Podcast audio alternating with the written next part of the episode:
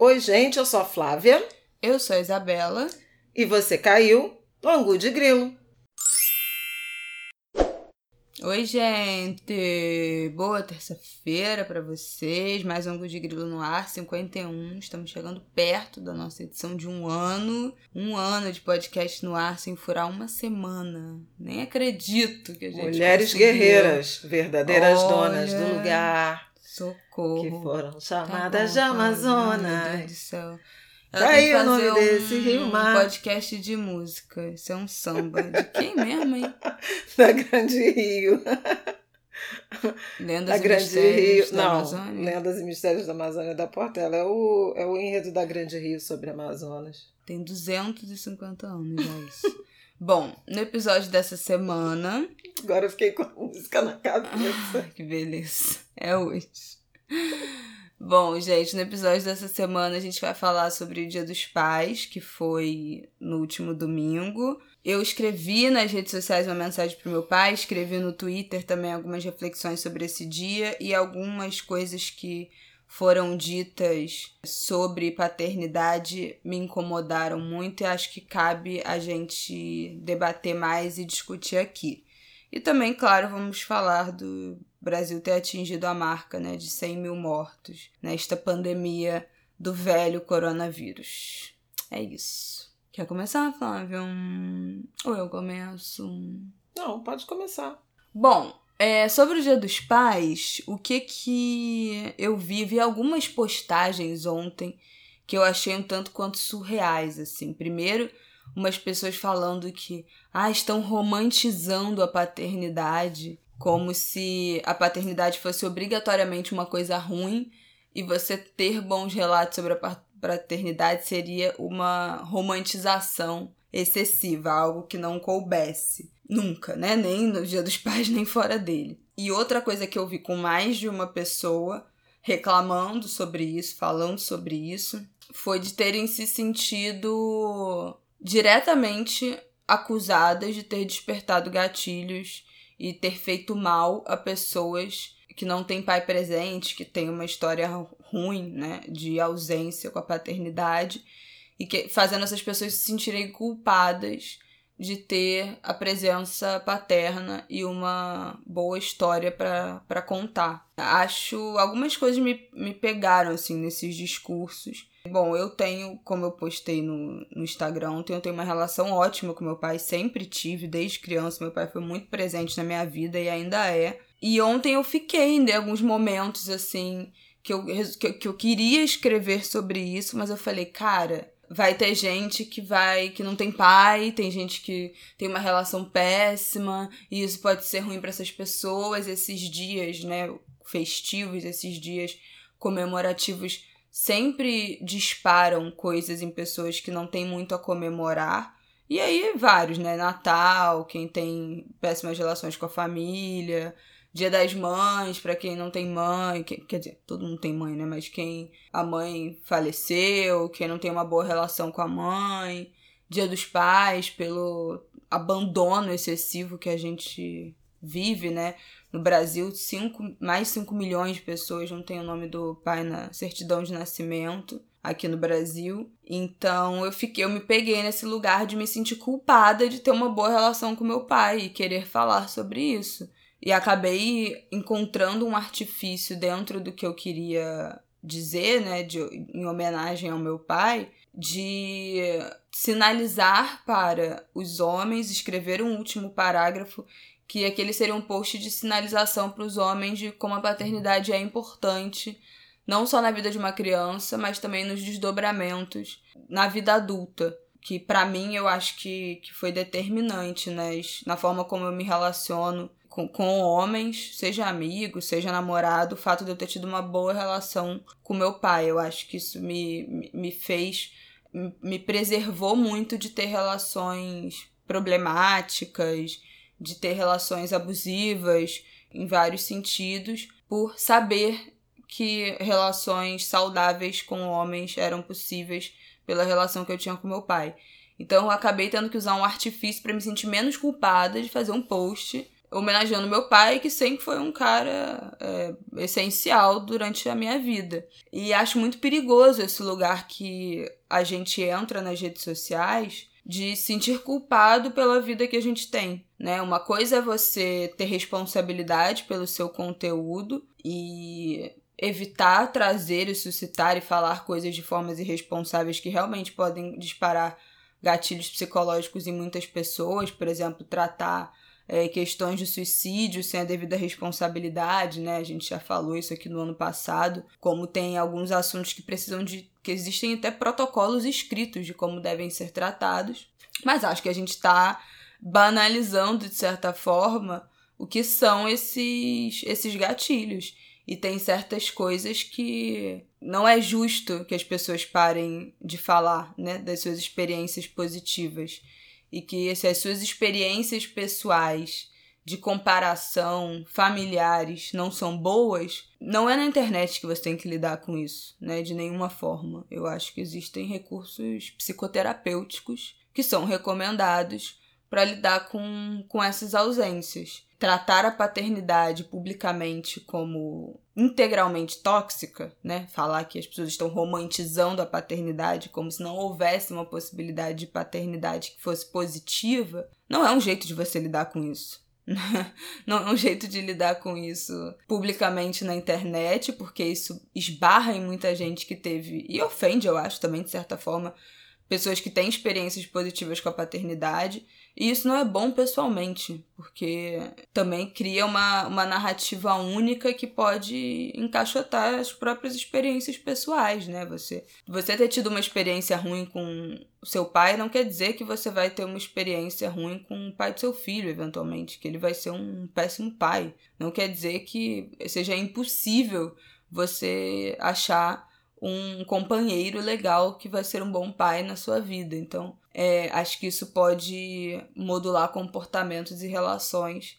Não é o ideal. Enfim, não sei se eu me fiz exatamente entender das coisas que me incomodaram. Não quero de maneira nenhuma ser insensível com as pessoas que têm essa ausência, esse buraco que eu imagino que doa ainda mais nessas datas, né? De ver que existem outras histórias possíveis e que merda que a, a minha história não, não é essa, mas eu não acho que o caminho seja esse que eu tenho, que eu vi ontem. Eu acho que pela primeira vez com tanta intensidade fiquei sinceramente um pouco chocada.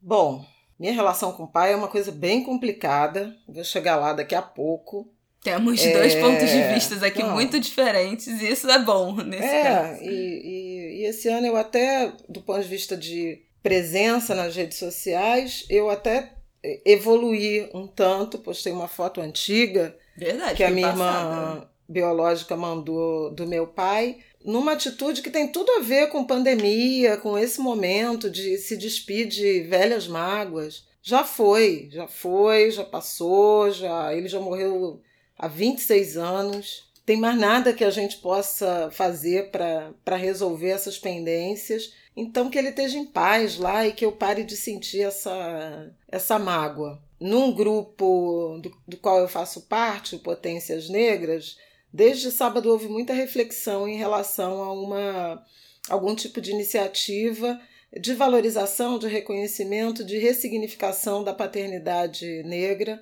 e se vocês forem no, no perfil, né, no Instagram, no arroba Potências Negras, vocês vão ver várias fotos de, dos integrantes desse grupo com seus pais e alguns com seus filhos, numa tentativa de reconstruir essa imagem, né? Ou desconstruir o estereótipo de homens negros serem pais ausentes, pouco afetivos, descuidados e tudo mais, que é um estigma que não pode mais ser verdadeiro uhum. para o conjunto dos homens negros. Então achei bonito a iniciativa e, e, e, dentro do grupo eu acompanhei algumas discussões em relação a pessoas falando: olha, minha relação é complicada, é de altos e baixos, já foi muito ruim, a gente está tentando.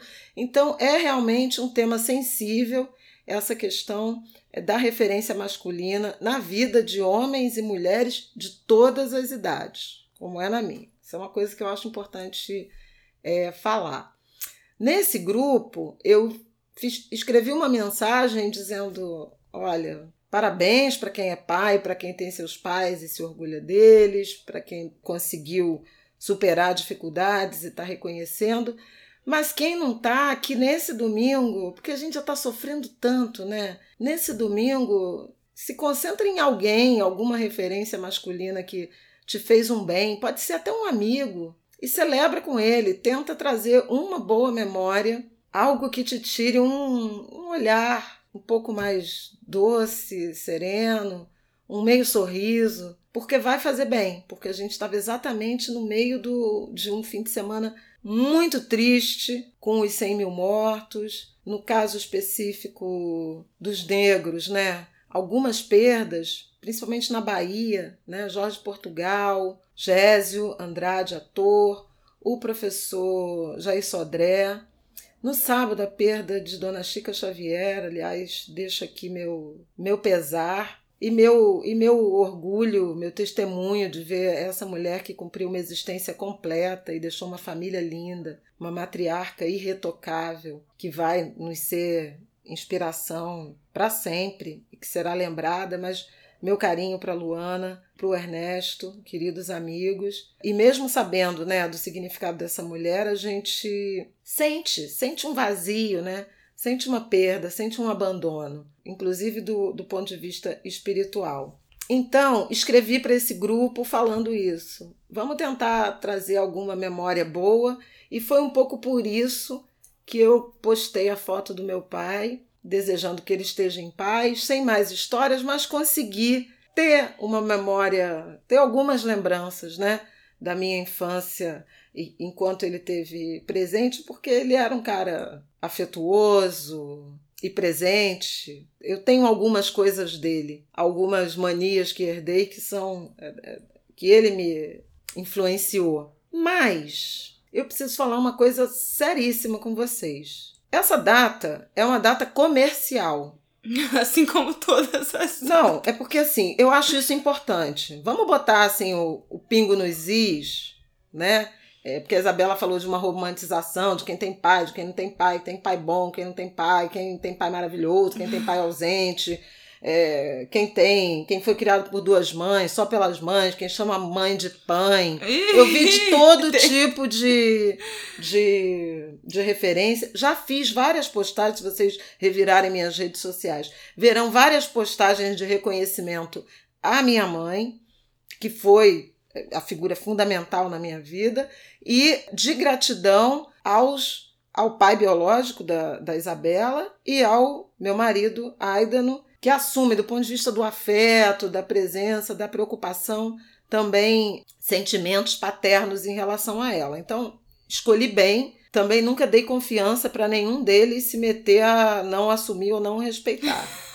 é, é, é, é bom que seja dito isso, porque quando eu me separei do pai dela, né, e depois ele entrou numa outra relação, e tem sempre uma tensão de ciúmes, de coisas, eu chamei e avisei. Pode ser suave, pode ser tensionado. Eu não vou abrir mão do pai da minha filha. Então, quer brigar, vamos brigar. Mas assim, eu não gosto de brigar. Não, você gosta eu de brigar. Eu prefiro não, Quem não brigar. gosta de brigar é meu pai. Eu prefiro não brigar. Mas não dá pra, sabe? Eu não ia, tipo, abrir mão. Ah, então agora vou virar uma. Vou fazer alienação parental, falar mal do pai, pra Isabela não ir, pra ficar aqui porque tinha uma tensão. Não, vamos resolver essas tensões e ela vai continuar tendo o pai dela durante o tempo que quiser. E falo isso, assim, tô falando aqui, é uma intimidade que eu tô revelando, mas que não tem muito mais problemas na na família nem nada, porque isso foi dito com muita franqueza. E, inclusive assim, olha, se esse cara é o homem da sua vida, aposta nele, porque a minha filha vai crescer. Ela não vai ter 5, 6, 7, 8 anos para sempre. Daqui a pouquinho ela vai ter 14, já não vai querer mais ir tanto, não vai estar tá nem querendo mais tanto, nem tá comigo, nem tá com o pai. Então, assim, eu nunca abri mão é, dessa presença. Não que ele tenha aberto mão, pelo amor de Deus, não é isso que eu estou dizendo. Mas eu também não facilitei as coisas se fosse o caso dele querer.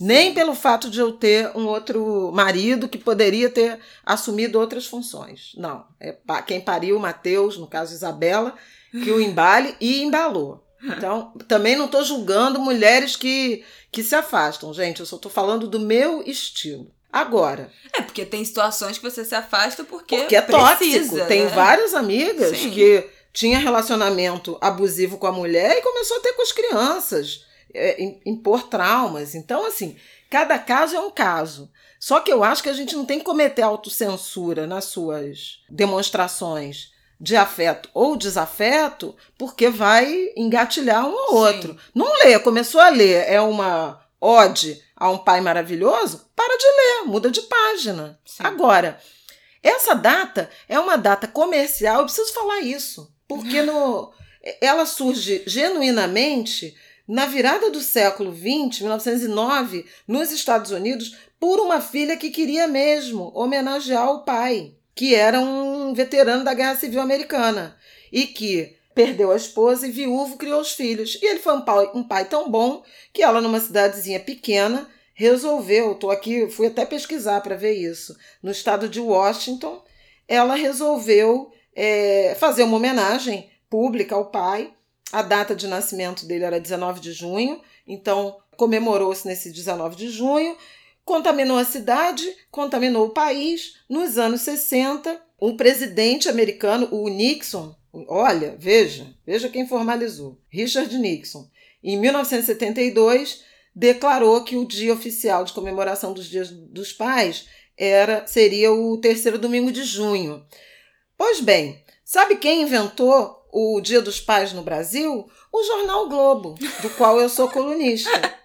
É verdade. Pra você ver, né? A pessoa só queria fazer uma homenagem com o pai. Olha onde a gente veio parar. Aqui, sinceramente. Não. Gente. E a primeira vez foi comemorado aqui em 1953, já surgiu como uma data comercial, de apelo comercial, de presentear o pai. Quer dizer, não tinha nada a ver esse papo de meu pai é presente, meu pai foi legal, meu pai me é criou. Porque tem um vácuo né, entre o dia das mães e o dia dos namorados. Eu não sei se nessa época já tinha dia dos namorados, porque também foi uma data que foi inventada pelo pai do Dória, né? É. Mas é, tem um vácuo entre o dia das mães e o Natal, que são as maiores datas comerciais do, do varejo. Então, a ideia já foi pensada né, como publicitário. A ideia é, original era associar, veja, esse eu nem sabia, estou vendo aqui agora, era, era associar o Dia dos Pais ao dia de São Joaquim, que é o pai de Nossa Senhora. Eu nem sabia que São Joaquim era o pai olha, de Nossa Senhora. Eu sou macumbeira, o essa dia, parte não me interessa. O dia é 16 de agosto, no calendário da Igreja Católica. Depois disso, nos anos seguintes, ela acabou sendo deslocada para o segundo domingo de agosto. Então, olha só, gente, é uma data comercial, não é para ter gatilho. Sinceramente. Flávia tá sem tempo, irmão. Não, eu tô, porque assim, é, eu acho que a gente tem que dar, dar peso às coisas. Qualquer dia pode ser dia de reverenciar seu pai, ou de amaldiçoar seu pai pelos, pelos danos que, que causou. Agora, não é para ir lá perseguir um outro que falou que seu pai é maravilhoso, etc, etc. Nem que o pai fez escolhas ou não fez, entende?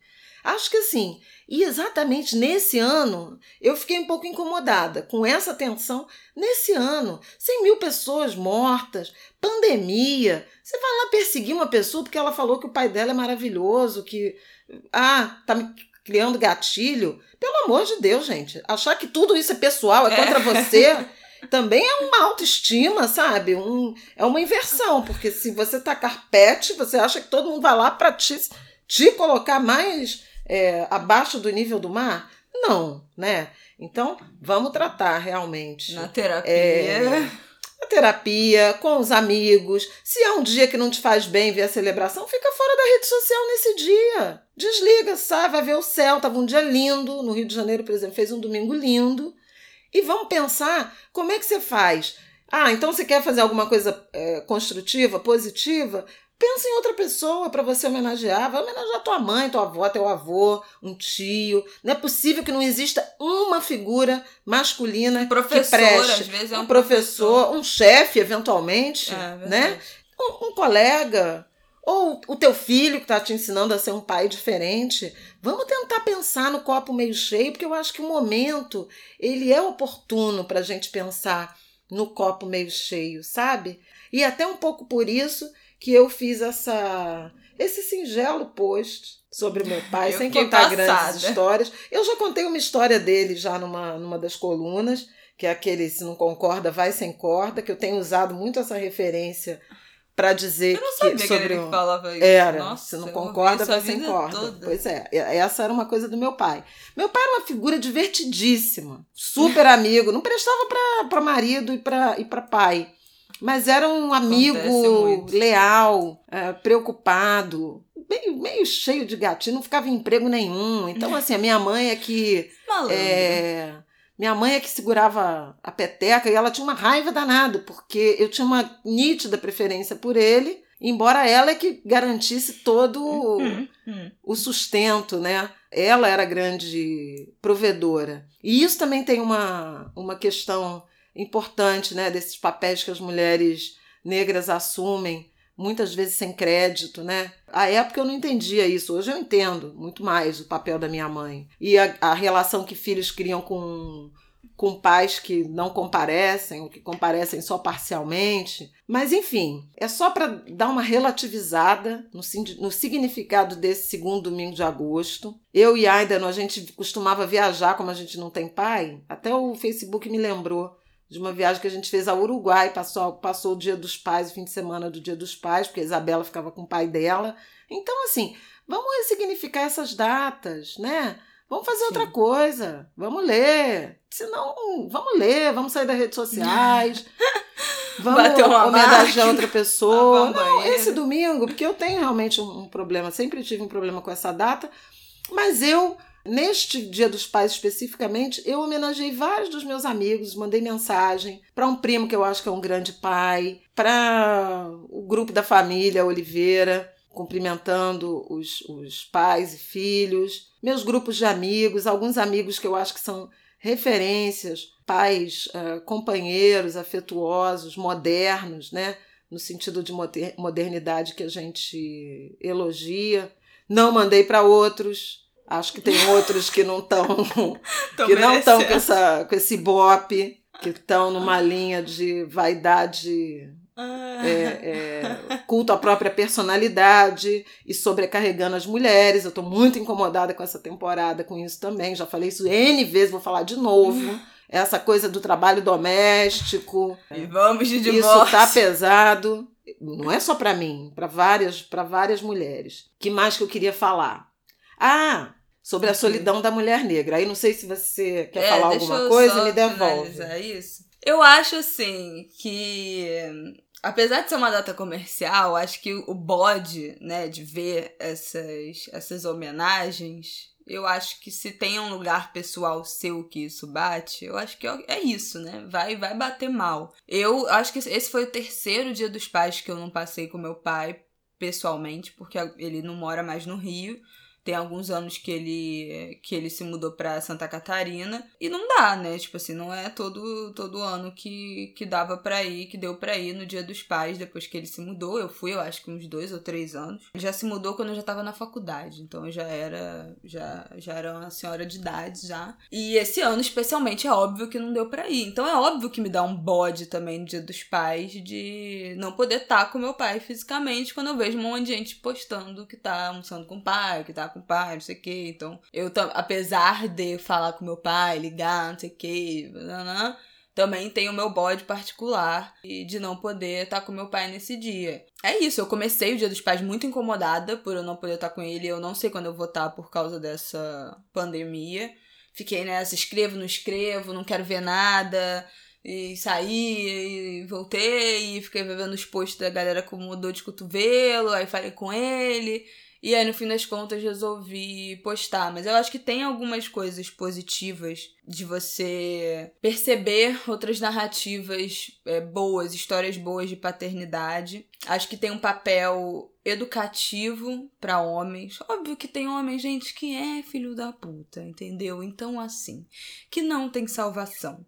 Mas eu acho que também a nossa geração de homens jovens, né, que estão para se tornar pais em algum momento, ali entre os 20 e 35 anos, eles tiveram um pai muito diferente, provavelmente, do que eles serão. Eu acho que cada geração, quando há melhora, as melhores são muito grandes, né? Eu falei no post que meu pai teve um pai que não era aquela presença é, dura, rígida, pro, pai provedor, né, tradicional, mas que não tinha nenhum afeto. E meu pai é o, é o contrário disso, assim, ele sempre foi muito carinhoso, sempre foi muito afetuoso comigo, mesmo sem ter um, um exemplo, mesmo sem ter uma referência, mesmo sem ter sido ensinado, mesmo sem ter vivido essa experiência com o pai. Eu não sei qual foi o caminho que fez ele conseguir ter uma paternidade diferente do pai dele, porque a gente sabe que o caminho normal é a gente, se não houver uma consciência, né, um desvio, a gente ir repetindo a forma como a gente foi criado, psico, né, isso é psicologia, você vai reproduzindo os comportamentos do seu pai, da sua mãe, da sua família. Então tem os ciclos que você escolhe quebrar. Não sei como é que meu pai quebrou esse ciclo, mas de fato quebrou. E eu acho importante que a gente diga isso para os homens de que é possível você ter tido um pai merda e você ser um bom pai. É possível que você não tenha um exemplo para seguir, você não tenha tido um referencial e ainda assim você criar uma história diferente. E é importante criar uma história diferente porque isso cria memórias e é importante na vida de uma criança, na formação da, da personalidade, da autoestima de uma criança, e isso definitivamente reverbera na vida adulta. Eu conheço N mulheres que têm péssimas relações com os pais, que têm histórias de pais que, que eram violentos com, a, com as mães, que, que, que a mãe e o pai tinham uma péssima relação, e essas mulheres, inevitavelmente, acabam entrando num ciclo de procurar homens parecidos com os pais, né? Isso também Freud explica como as mulheres buscam os pais nos relacionamentos, nos homens com que elas se relacionam. Então, se o seu pai é um cara violento, grosseiro, que, que sempre tratou você mal, que você acaba buscando esse tipo, inconscientemente, esse tipo de tratamento. E eu acho que isso foi uma coisa de que eu sempre fugi, porque foi o que eu escrevi, assim ter o meu pai como um referencial de amor, de afeto, de carinho, me bota uma nota de corte, sabe assim? Tipo assim, menos do que isso não dá. Para mim, menos do que isso não é amor. Né? Essa, essa não é a linguagem do amor. E quando você cresce num ambiente de violência, principalmente quando essa violência é justificada, né? Como fazem pessoas abusivas, de eu faço isso porque eu te amo, eu faço isso porque eu estou cuidando de você, essa é a linguagem de amor que você aprende. Então, quebrar esse ciclo é muito importante. Então, ter homens que estão nos ouvindo, que não são a maioria né, desse podcast, mas eu sei que vocês estão aí, criar uma relação saudável com seus filhos e com as suas filhas é determinante com o tipo de personalidade, de autoestima e de relações que eles vão construir no futuro. De, do que, que as, as, as mulheres heterossexuais né, vão procurar em parceiros e aí eventualmente futuros pais de suas crias e como os homens, filhos homens que vão exercer essa paternidade, porque eu acho que óbvio que não é certo, não é como é que eu, eu acho que não sei a palavra, mas tipo assim, não é obrigatório, mas a gente percebe que homens que tiveram ótimos pais se tornam bons pais também né? Porque tem um referencial. Pode não acontecer? Pode não acontecer. Mas acho que dá pra gente dizer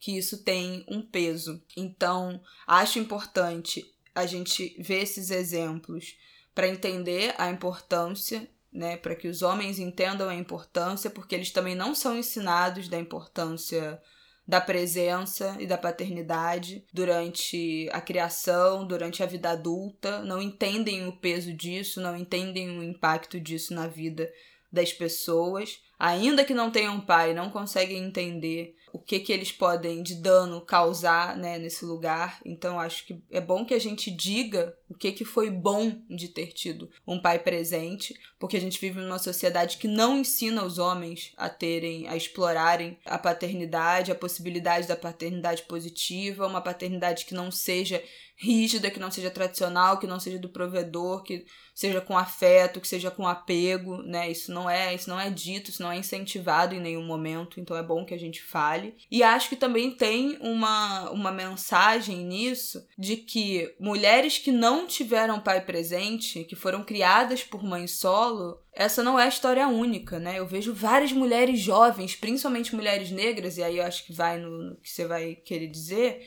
que falam: "Ah, eu não consigo me imaginar com uma família tendo um marido, com meu não sendo mãe solo, porque essa é a história da minha família. Eu não consigo imaginar no futuro que eu, que eu vou ter um, um marido que seja um pai bom para o meu filho. Eu não consigo imaginar uma realidade em que eu não seja mãe solo assim como minha mãe foi.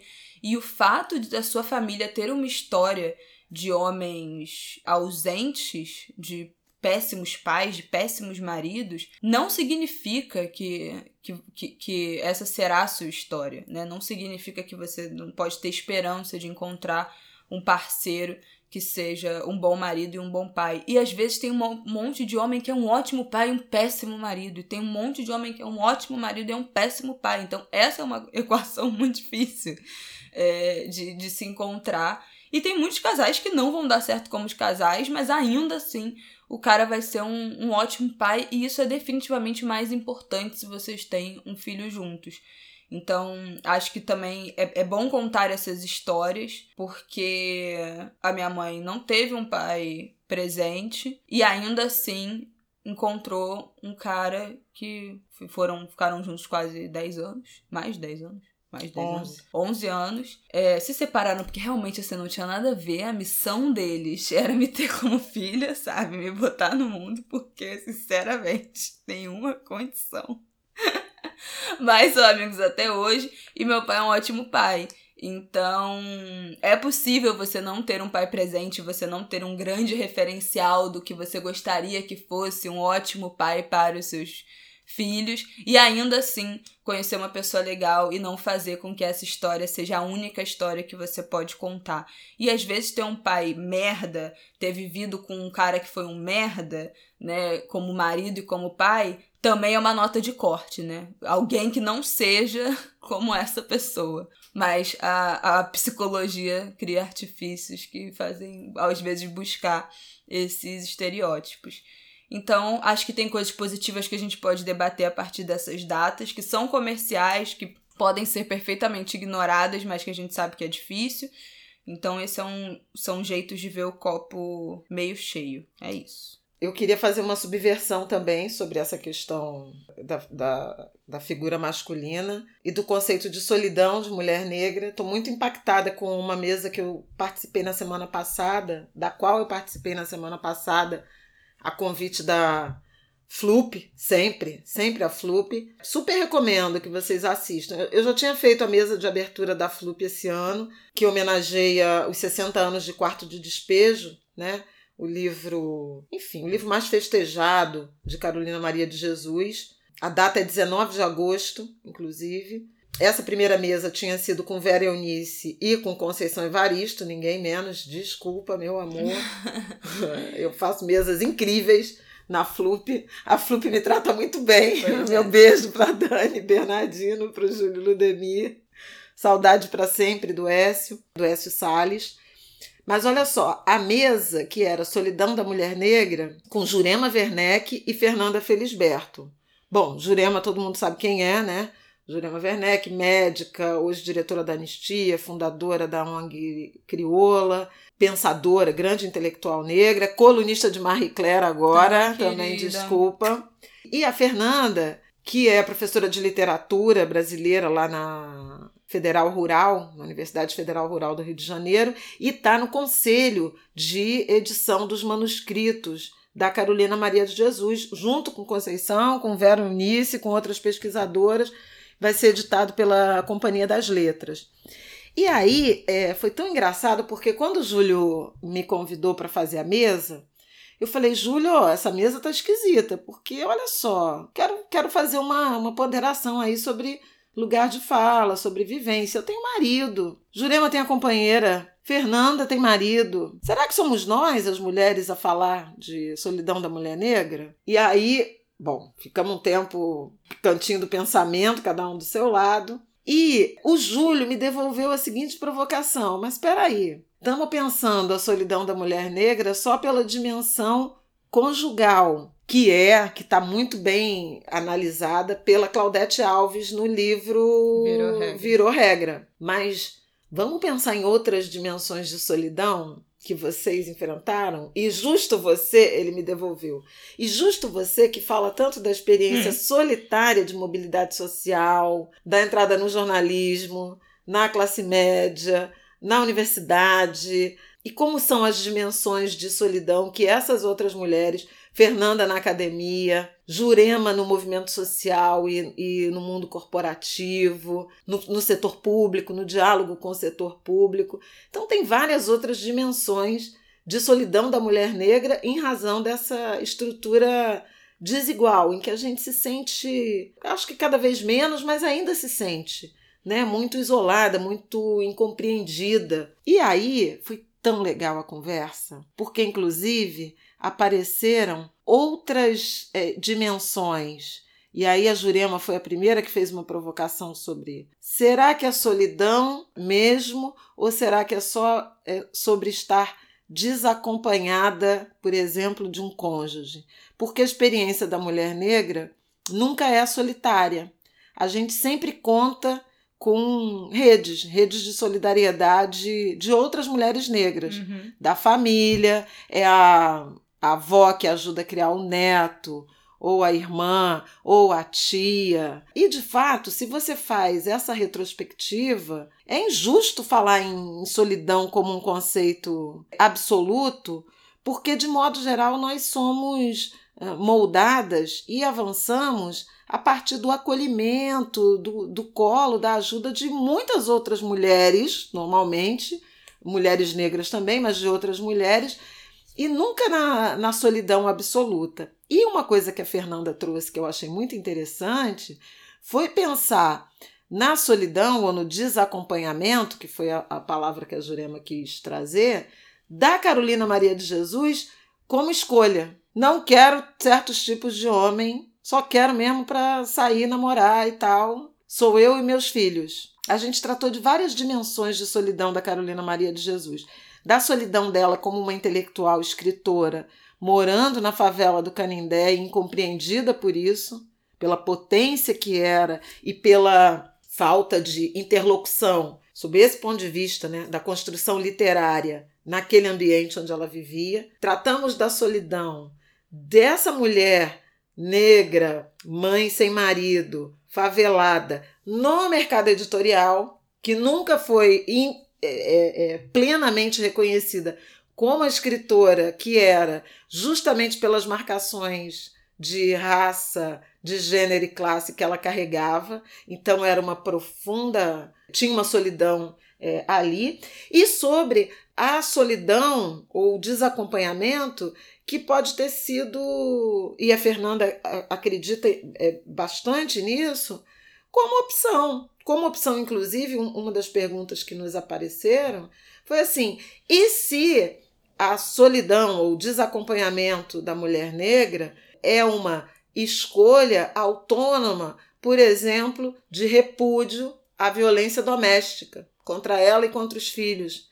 Porque às vezes também essa uhum. amarra da solidão da mulher negra pode servir para justificar relacionamentos absolutamente tóxicos só para você ter um homem, Sim. só para você ter um companheiro. Então, assim, é, essa solidão, esse desacompanhamento, pode ser melhor eventualmente para um filho ser criado longe de um certo tipo de pai do que com, com ele, certeza. entendeu? E muitas vezes a gente vê mulheres se submetendo a isso, os próprios corpos, o próprio emocional e o dos seus filhos, corpos e, e, e emocional, em nome de ter uma presença masculina que não se presta a nada a não ser fazer essa família adoecer. Então, entende como tudo tem variadas nuances uhum. e, e significados e, e podem e até... ser reinterpretados. Eu achei essa. Me... Gente, Vou vão ver. assistir, porque foi muito bonita. E eu achei até, pensando no que você falou, que o que algumas pessoas entendem e a dimensão que elas dão para o afeto são completamente diferentes, né? Tem gente que valoriza muito mais você ter o afeto dos seus filhos, da sua família, dos seus amigos, do, do que você ter o afeto de um, de um parceiro, de um cônjuge, é, seja, né, seja homem, seja mulher, enfim, independente da sua orientação sexual. Que isso na vida tem um peso muito me menor e vive muito bem assim, né? Tem gente que, que essa é uma opção porque não tem vontade e tem inclusive barreiras de não, não quero, porque gente, Não quero, não quero relacionamento negociar, não tô é afim. muito difícil. Não quero dividir minha privacidade, não quero dividir minha casa, não quero dividir minha vida, não quero, sabe assim, dividir meus planos, minhas contas, ter que abrir mão de coisas por, por um relacionamento, ter que ceder em várias coisas. Pô, tem gente que não tá afim, sabe assim, que não vale a pena é, essas pequenas perdas para em nome de, de estar com alguém fixo durante anos e anos e anos. Então também o peso que a gente dá para essas relações é, matrimoniais são completamente diferentes, né?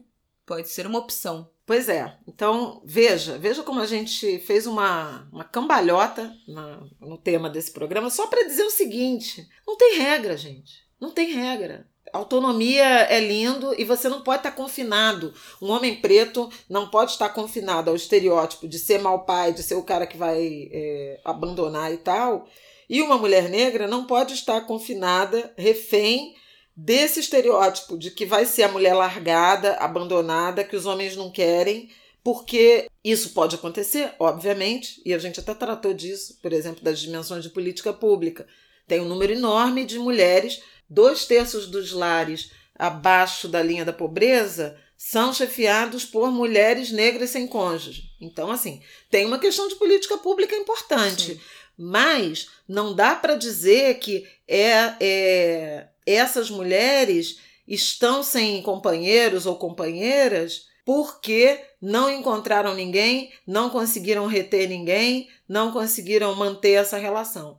Pode ser uma decisão saudável de estar sozinha para preservar a própria autonomia, para ter escolhas e para preservar o próprio corpo e a saúde mental. Então, tudo cabe. E eu acho que é fundamental a gente é, evoluir nessa reflexão de que a gente pode ser tudo. É, sim, só quero, por último, reforçar que isso não quer dizer que não haja, inclusive estatisticamente, indícios e, e, a, e a verdade que é que existe dentro da busca por, por, por relações, né, é por compromisso sério, um preterimento de mulheres negras em relação a, a mulheres brancas, né? Isso é estatístico quando a gente pega os dados de quem casa com quem, né? Mas não quer dizer que. É isso que minha mãe falou, não quer dizer que não seja uma opção. E a gente também não sabe, como sociedade, aceitar quando é uma opção, quando é uma escolha, né? A gente não consegue lidar com uma mulher que tem 35, 40 anos e que está solteira e muito bem, que não. Ah, vai casar quando? Né? A gente tá acostumado com essa zoeira. E o namoradinho? Não vai casar, não? Não vai ter filho, não? Ou então casais que já estão casados há um tempo e não querem ter filhos. Vai casar nunca, não? Mas você não vai ter filho? Mas, gente. Não está na hora? Então, Enfim. assim, né? A gente também não tá preparado como sociedade para lidar com escolhas e escolhas mesmo, escolhas que são tomadas em- com base em reflexão e não escolhas que, que são, né, você influenciado por uma por, por- os padrões e as expectativas da sociedade. A gente não tá preparado para lidar com escolhas de pessoas que tenham que fogem do que do que a gente projetou para nossa vida. Nossa, demos muitas voltas nesse episódio. É, nossa. Mas é isso, gente. Foi um Se fio. você que está nos ouvindo é um pai presente para seu filho, sua filha, você não faz mais do que a sua obrigação, né? A gente precisa reforçar isso. Pai não ajuda, né? Pai cumpre com a sua obrigação de e também cuidar Pai divide, pai compartilha. Muitos homens têm filhos, mas nem todos são pais, né? Você ter filho não te coloca, ter um filho biológico não te coloca automaticamente nessa categoria, porque a gente sabe que pai é uma a, relação de paternidade é uma relação construída que não tem nada a ver com DNA, não tem nada a ver com genética. Você pode ser filho ou você pode ser pai de uma criança, de um jovem, de um adulto que foi adotado tardiamente, que é o que você acabou adotando seu enteado, que você cria o seu sobrinho e você pode se tornar pai dessa criança, desse jovem, independente de laços genéticos, e reverberando uma coisa que eu ouvi das mães solos, de que mãe não cumpre papel de pai, né? Uma mãe sem um pai, uma mãe que, que te vive sem com a ausência do pai é uma mãe sobrecarregada. Então, claro que tem mulheres que aceitam esses nomes de pai, parabéns no Dia dos Pais e tal, mas tem algumas mulheres que também reivindicam esse lugar, de que eu não estou sendo uma super guerreira, heroína, e eu não tô orgulhosa, né, de estar fazendo esse trabalho. Eu tô muito cansada, eu tô muito sobrecarregada, e isso não deveria ser o, o correto. Então, é isso. Bom, deixa eu falar de racismo. Eu quero falar de racismo porque na semana passada foram alguns casos, né, escabrosos que misturam racismo e abuso de autoridade. Um deles, uma menina de 12 anos que foi separada da mãe e do pai, né, por racismo religioso. Porque a avó evangélica denunciou ao conselho tutelar a menina que estava recolhida com a mãe para fazer o santo num terreiro de candomblé em São Paulo. Houve denúncias de maus tratos Houve invasão da polícia ao terreiro, retiraram a menina durante o recolhimento. A menina, com 12 anos, depois dizendo que não tinha sofrido maus tratos nenhum. E o, é, e o exame de corpo de delito também, também não mostrou nada. Não mostrou e nada. ainda assim, o juiz retirou o, a guarda, né? transferiu para a avó. O querido advogado Edio Silva assumiu o caso e vai denunciar Conselho Tutelar, Ministério Público, juiz e polícia pelo comportamento, pelo abuso de autoridade, pela violação ao Estatuto da Criança e do Adolescente e do Adolescente, que tem inclusive num dos artigos a, a atribuição aos pais sobre educação, formação em crenças e cultura. Então, os pais têm essa atribuição e essa autonomia para decidir sobre religiosidade dos filhos. E a gente pode ver isso em outras religiões, né? Eu posso dizer isso, por exemplo, quando a gente vai, vai distribuir saquinhos de doce de Cosme e Damião, que pais e mães recusam, mesmo quando as crianças estendem a mão para a gente. Então, vou, vou poder denunciar esses pais porque não aceitam é, a minha religião? Enfim, uma situação complicada de intolerância religiosa de abuso de autoridade, de desrespeito à laicidade ou à liberdade religiosa que a Constituição prevê, e isso traz de volta um debate que nós fizemos no ano passado sobre a tomada dos conselhos tutelares uhum. por fundamentalistas religiosos de denominações neopentecostais. Que eu não vou falar nome porque não vem ao caso, mas conselheiro tutelar tem obrigação de zelar pela saúde mental, pela saúde física, pelo equilíbrio, pela harmonia das famílias Do e retirar. ECA, né? Estatuto da Criança do Adolescente. Exatamente. E, e zelar o máximo que for possível para manter esse ambiente familiar e não para tirar filhos de mãe. Então, meu, meu repúdio a esse episódio e vamos abrir os olhos em relação a essa ocupação pelo fundamentalismo religio religioso dos conselhos tutelares, da justiça, das instituições policiais. Segundo ponto, Mateus Pires, o entregador que sofreu ataques, injúrias, ofensas raciais e, e sociais por um indivíduo lá em Valim, município de São Paulo. Eu quero chamar a atenção primeiro para o Mateus, que foi um menino incrível, né?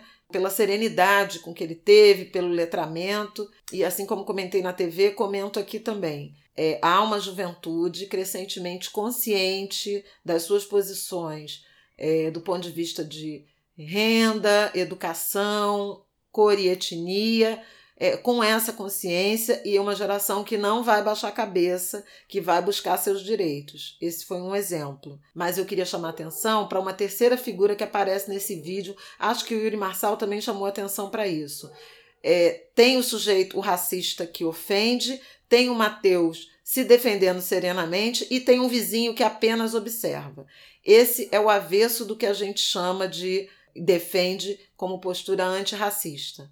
Esse vizinho tinha que ter tomado a defesa do Mateus contra o racista e não tomou. Ficou ali tipo como se estivesse num espetáculo circense. É. Meu repúdio a quem se omite, a quem só observa e não toma nenhum tipo de, de, de atitude. O racismo precisa de gente disposta a combatê-lo, a criar constrangimento, a ir testemunhar. Uhum. E aí, nesse sentido, chego ao caso do Rio de Janeiro, do Ilha Plaza, em que o jovem Matheus Fernandes, que tinha ido ao shopping trocar o relógio que comprou para o pai, ele só não foi morto porque clientes do shopping seguiram aquela abordagem absolutamente brutal cometida por dois policiais militares, condenaram, filmaram e, e a partir daí esse menino foi foi solto. O shopping primeiro disse que os seguranças nada fizeram porque os homens se identificaram como policiais, e nesse início de semana nós soubemos que eles são policiais contratados né? É, eram consultores de segurança do próprio shopping. Então, um absurdo completo que nem surpreende, porque a gente sabe que o setor privado, é, o comércio, os shoppings, os restaurantes criminalizam jovens negros, crianças negras, expulsam, tratam mal, botam seguranças para seguir. Essa é uma prática da realidade de agentes econômicos com a população preta, quem é que fica barrado na porta dos bancos, na porta giratória dos bancos? Essa é uma realidade. Isso está presente no treinamento da polícia. Então, veja, são exemplos individuais, privados e eventos tutelados né, é, ou cometidos por agentes do Estado. Isso precisa acabar. A última coisa que eu gostaria de falar é sobre os 100 mil. Deixa eu só falar uma coisa antes do que você comentou. Acho que isso de se meter, é, eu costumo. Eu, vocês me vêm dizendo muito aqui. Ah, isso não é problema meu. Isso não, não me meto, que isso não é problema meu. Vou cuidar da minha vida e tal. Mas quando a gente está vendo uma abordagem a um jovem negro, uma possível situação de tensão, seja com segurança, seja com a polícia, ou, ou alguma discussão que, que tenha ou po possa, possa tenha ou possa ter cunho racial, né? Porque a gente sabe que algumas discussões começam por outros motivos e aí descambam para o racismo, porque é o golpe baixo, né? O jeito que, que pessoas brancas arrumam de ofender pessoas negras por qualquer motivo. Acho que é no... aí sim é um problema nosso. Acho que é um problema de todos nós enquanto sociedade. A gente tem que se meter sim. Acho que a gente tem que estar atento a gente sabe, né? Que a gente às vezes tá andando na rua e vê uma abordagem e, puta merda, vou ter que parar aqui para ficar olhando para ver o que, que acontece. E aí a gente fica parado olhando para ver o que, que aquilo vai dar. Se, vou, se vão bater no, na, no garoto, se vão levar, se vão violentar se vão revistar e, e, e deixar embora. Assim então, como a violência de gênero, Exatamente. né? Então, como a, do mesmo jeito que a gente fala que tem que meter a colher, né, em briga de marido e mulher, eu acho que a gente também tem que estar 200% atento a esse tipo de, de abordagem que pode descambar para uma, uma violência e para um assassinato, como foi o caso do Pedro Gonzaga, né? No, no supermercado extra no ano passado. Ficou um monte de gente em volta olhando o segurança é, asfixiar o garoto no chão. E ninguém falou nada, né? Ninguém. É, a, a ninguém tomou dele, uma atitude é, na direção todo de além da mãe. Falou, né? A mãe ficou ali falando, falando, falando mas não teve ninguém no supermercado, nem os colegas de segurança, nem o, os funcionários que se jogaram em cima para tirar o cara. Assim como no caso do George Floyd, que a gente também viu aquela cena que ninguém se joga, que ninguém se mete, que ninguém tira o policial.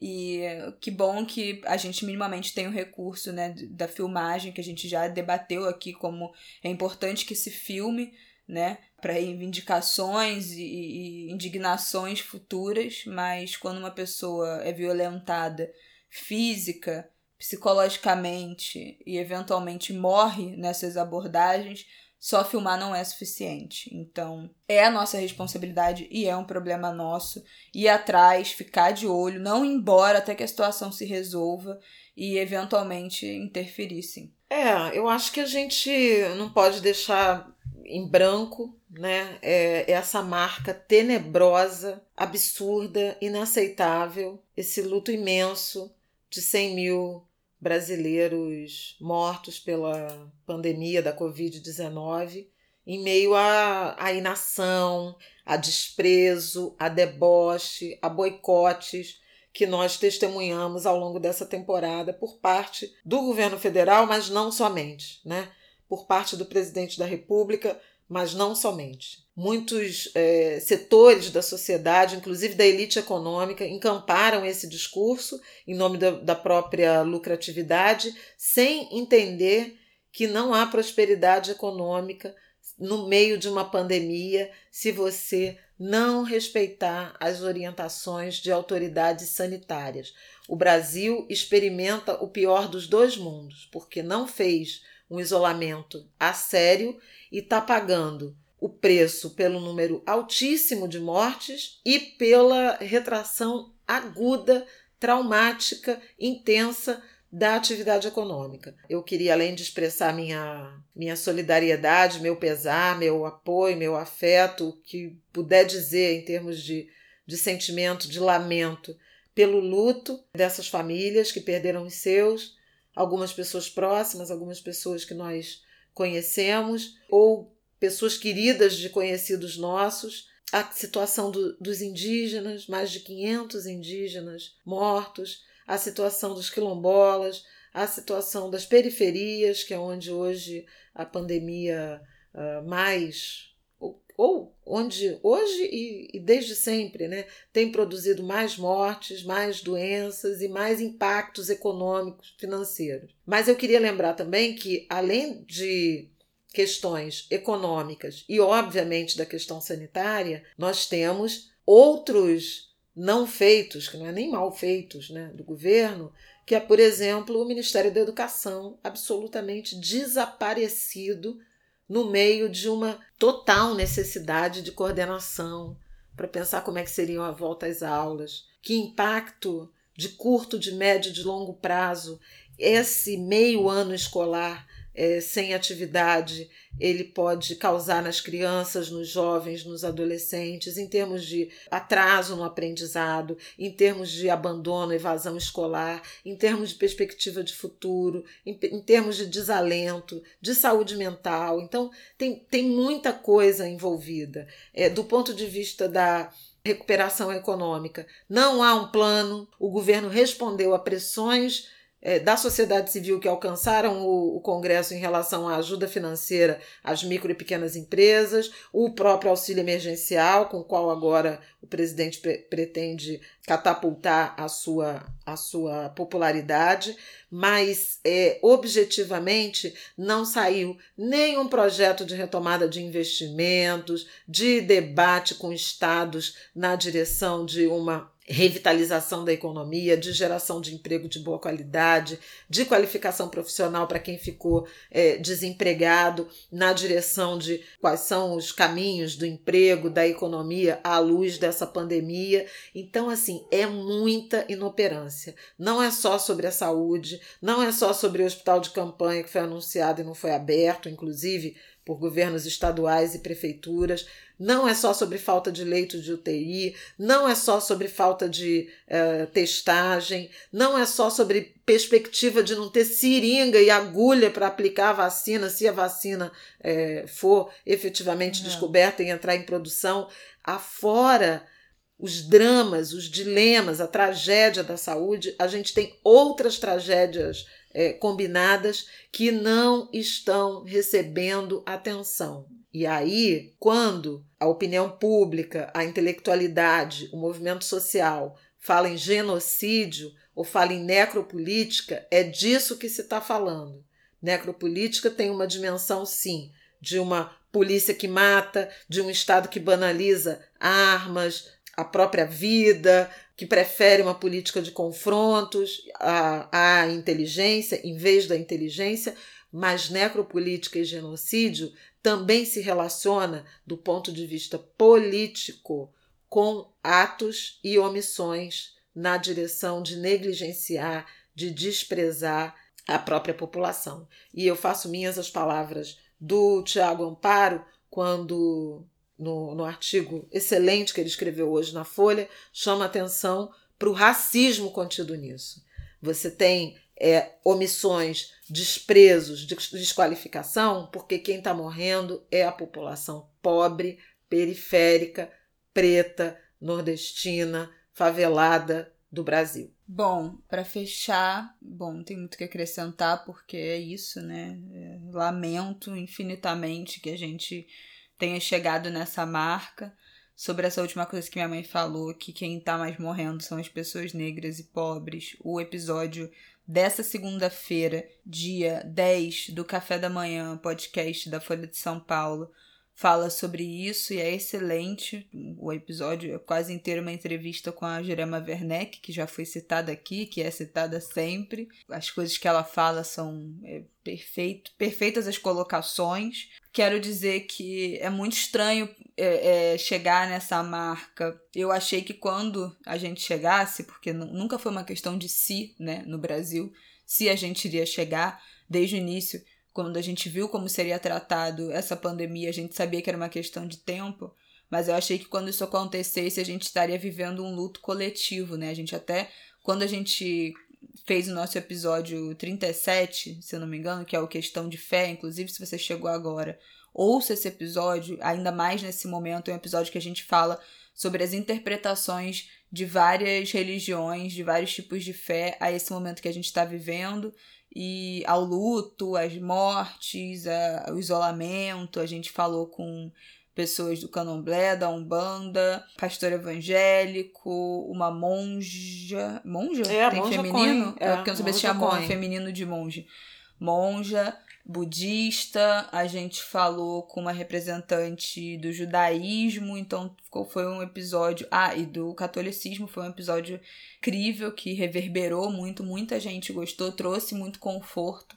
Então, talvez é, seja bom de ser ouvido de novo nesse momento, mas eu achei que quando a gente chegasse nesse ponto, a gente estaria num, vivendo um luto coletivo muito grande como um país, e é muito estranho esse momento não ter chegado, né? Esse, esse luto coletivo não ter chegado. A gente até nessa época desse episódio falou, não, acho que a gente tem que falar sobre luto. Minha mãe queria fazer um episódio sobre luto e eu falei, eu acho que ainda não é o momento, eu acho que o grande luto ainda vai chegar. Eu acho que não é agora.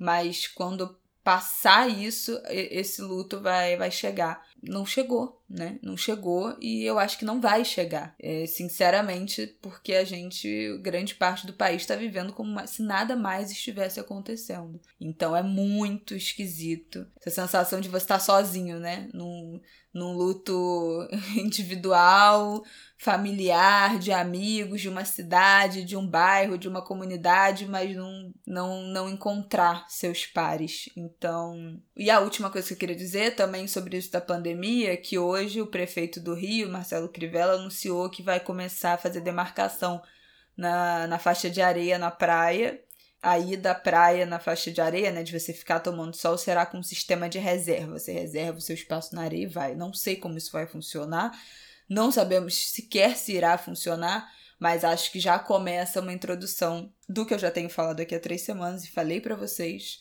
que vocês ouvem primeiro no ângulo de grilo, coisas acontecem, que é são estratégias de redução de danos, né? Isabela, você acha que é o ideal ficar todo mundo indo para a praia neste momento?